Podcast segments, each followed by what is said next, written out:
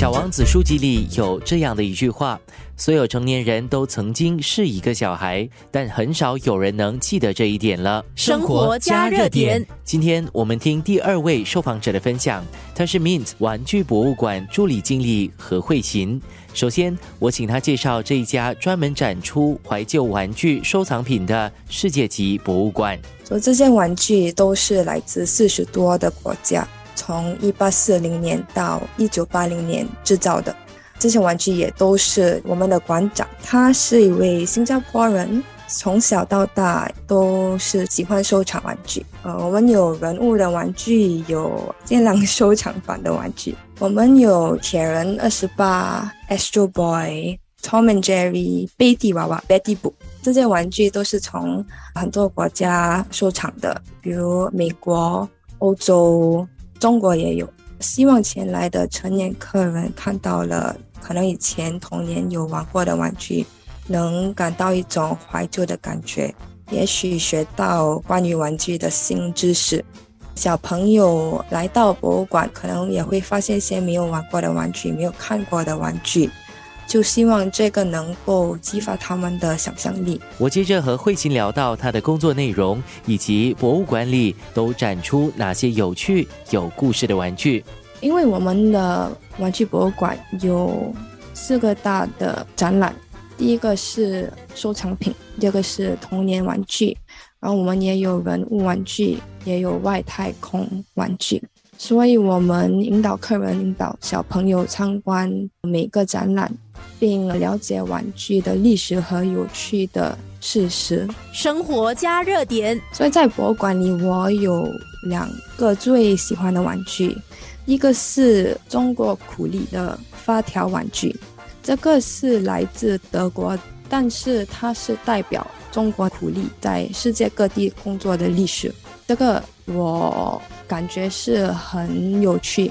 第二个是。从英国来的手工面具，这个面具是一个漫画的反派叫 Dan Dare 的故事。这个反派的名字就是 Treen，T R E E N，是用纸巾弄的。这个面具的游戏点是，它不是从玩具店买的，是一位孩子自己弄的。有心理学者主张，玩具的起源出自于社会的需求，而修读社会学的他，在工作中找到了两者的关联。我们有一个小红兵的玩具，这个是中国革命时代做出来的。我们也有很多外星人、飞船、机器人的玩具，这些玩具就是从呃美国和苏联之前的冷战外太空竞赛。所以从这两个展览，我们可以看出社会的思想怎样影响小时候孩子们在那个时代玩的玩具。生活加热点，在玩具博物馆上班，我最大的学习是了解玩具怎样可以用来研究人类社会。因为我以前是学习社会科学的，当时我也没想过怎样用玩具研究我们的社会，所以我想这个对我来说很酷。因为玩具是我们人做的，对吗？所以其实会有不同的社会当时的影响。比如我们有很多 outer space 的玩具，这些玩具是因为那时候真正发生的 Cold War 的影响。置身怀旧玩具和民间游戏之中，得以释放内心的少年，放飞童真。这或许是慧琴决定来玩具博物馆上班的原因之一。她接着也告诉我，在博物馆里自己最喜欢的玩具。我小学时候有来过这个玩具博物馆参加学习之旅，那时给我留下这个地方的好印象。我也对艺术与文化有兴趣。所以，当我在找新的工作时，想可能可以试试看能不能在这个玩具博物馆工作。生活加热点，最喜欢的玩具可能是我们有一些大力水手和贝蒂娃娃，说 Popeye and Betty Boop 的玩具，因为这些节目都是我以前小时可以看的。所以这些玩具会让我想起童年。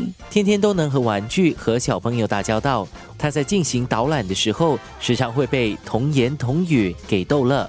为小朋友们做导览时，他们经常会问问题，比如说：“哇，这个机器人可以飞的吗？这个人物为什么看起来这样的？”从他们说的这些东西，我觉得他们的好奇心、他们的想象力很大，他们也有很快乐的心，觉得我们大人很值得学习，在我们的生活中、工作中值得记住。小王子书籍里有这样的一句话：所有成年人都曾经是一个小孩，但很少有人能记得这一点了。